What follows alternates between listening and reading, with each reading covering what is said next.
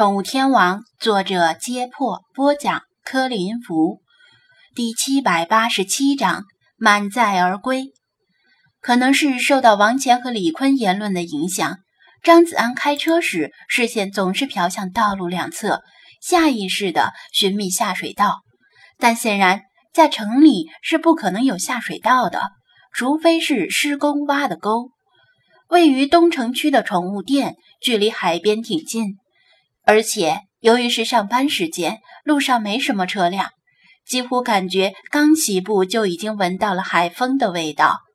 张子安找了个地方停车，一下车，海风就把他精心梳理的发型给吹乱了。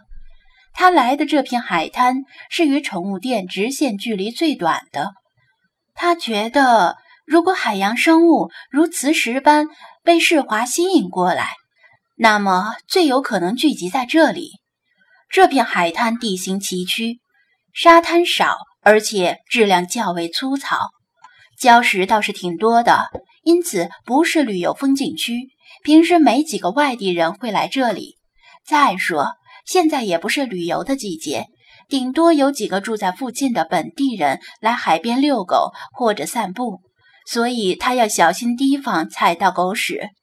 带着水下扬声器，他越过环海大道，向遍布礁石的海边走去。哇！接近海边，耳朵里满是海潮的澎湃声。灰蒙蒙的远方，天连海，海连天，水天一色，几乎分不清哪里是海，哪里是天。人眼所及之处，看不到渔船。从很早以前起，海边附近就已捕不到鱼了，全被捕完了。除非是人工养殖的渔场，渔民们也不会在海边浪费时间。一离开港口，就会径直把船驶入较深的海域。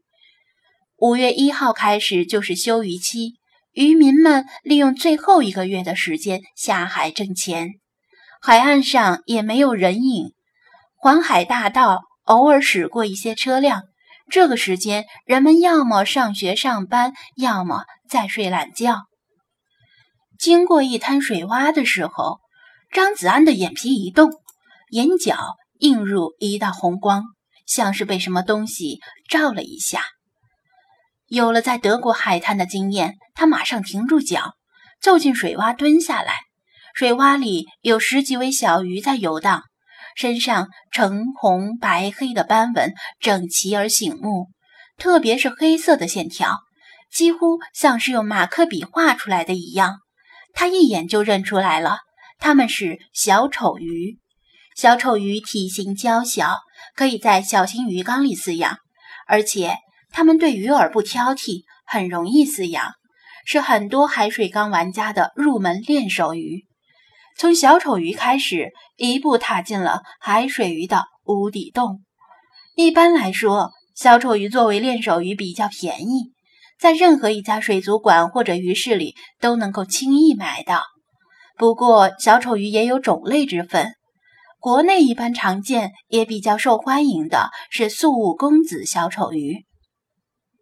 然而，水洼里的这十几位。小鱼尽管很像，但并非素物公子小丑鱼。不论何种小丑鱼，脖子上都会有一条纯白的色带，像围巾一样。大部分小丑鱼在身体和尾巴上还会有第二条和第三条色带，少部分则只有脖子上那条色带。水洼里的小丑鱼与素物小丑的区别。是第二条白色带范围更大、更尖锐的三角形向头部方向蔓延。张子安稍加回忆，这并非常见的小丑鱼品种，应该是某个比较少见的变种。既然看到了，就不能放过，贪污浪费是极大的犯罪。他看了看周围没人，小跑着返回五菱神光。之前用车拉载底沙和活石时，车里留下了一些收纳箱等容器，还有水桶之类的东西。王强和李坤还没来得及收拾，此时正好派上用场。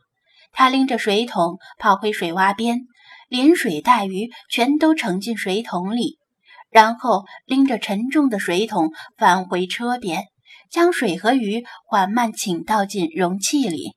之后，他又拎着空水桶在海边搜寻。正如蒋菲菲说的那样，海边的生物种类异常丰富，甚至随便翻起一块礁石，底下都能钻出一只常见或者不常见的螃蟹。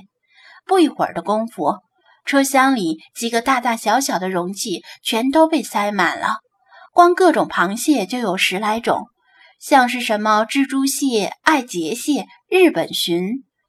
万岁大眼蟹等等，有的值钱，有的不值钱。就算不值钱的，回去也可以炖个火锅什么的。他也见到了一些不同种类的螺，但是一个没捡，因为不好卖，还要费事照顾它们。虾也有不少，鱼的种类就更多了。偶尔还能见到带毒的海洋生物，带剧毒的，他绕路而行。稍微带些毒性的，他也捡了回去，捡来捡去，简直停不下来。只恨车里没地方装，早知道应该买辆载重卡车了。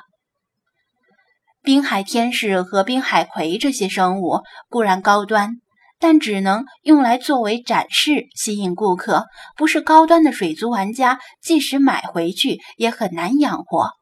张子安一直在琢磨从哪儿去引进常见的海水鱼，让世华唱歌将靠近滨海市的海洋生物驱赶走是无奈之举，否则就乱套了。此时他脑海中灵光一闪，突然有了主意：水下扬声器是内置电池的，多买几个，然后沿海岸放置，把放置地点记下来，定时轮流取回充电。这样就可以让海洋生物不要靠近海岸，需要的时候在特定的位置暂时把扬声器拿出水，让少量的海洋生物聚集在特定的位置，捞够了之后再把扬声器放进水里，岂不是一石二鸟？他越想越觉得这个方法可行，之后可以将带有防水功能的大容量充电宝。与水下扬声器连接，省去频繁充电的麻烦。扬声器是放在水下的，除了他自己之外，谁也不知道水底下还有这东西。放置位置选在荒无人迹之处，靠 GPS 记录坐标，再以附近醒目的标志物作为参照，肯定不会弄错。奇缘宠物店离海边很近，每天早上开车跑一趟。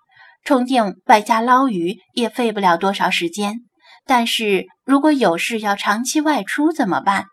比如去埃及时要离开十天半个月的，由谁来看守这些水下扬声器呢？交给王强和李坤他们？不到万不得已，还是别让他们知道了。他想了想，也许可以再把水下扬声器与太阳能充电板连接。太阳能充电板绑个小气垫，浮在海面上接收阳光。扬声器沉在水底，中间以导线传输电力。充电宝作为备用电源，就算偶然被水捡了，谁知道这是干什么用的？就这么干吧。至于车厢里这些水族生物，就宣称是找路子买来的，实在不行就说是捡的，反正是野采嘛。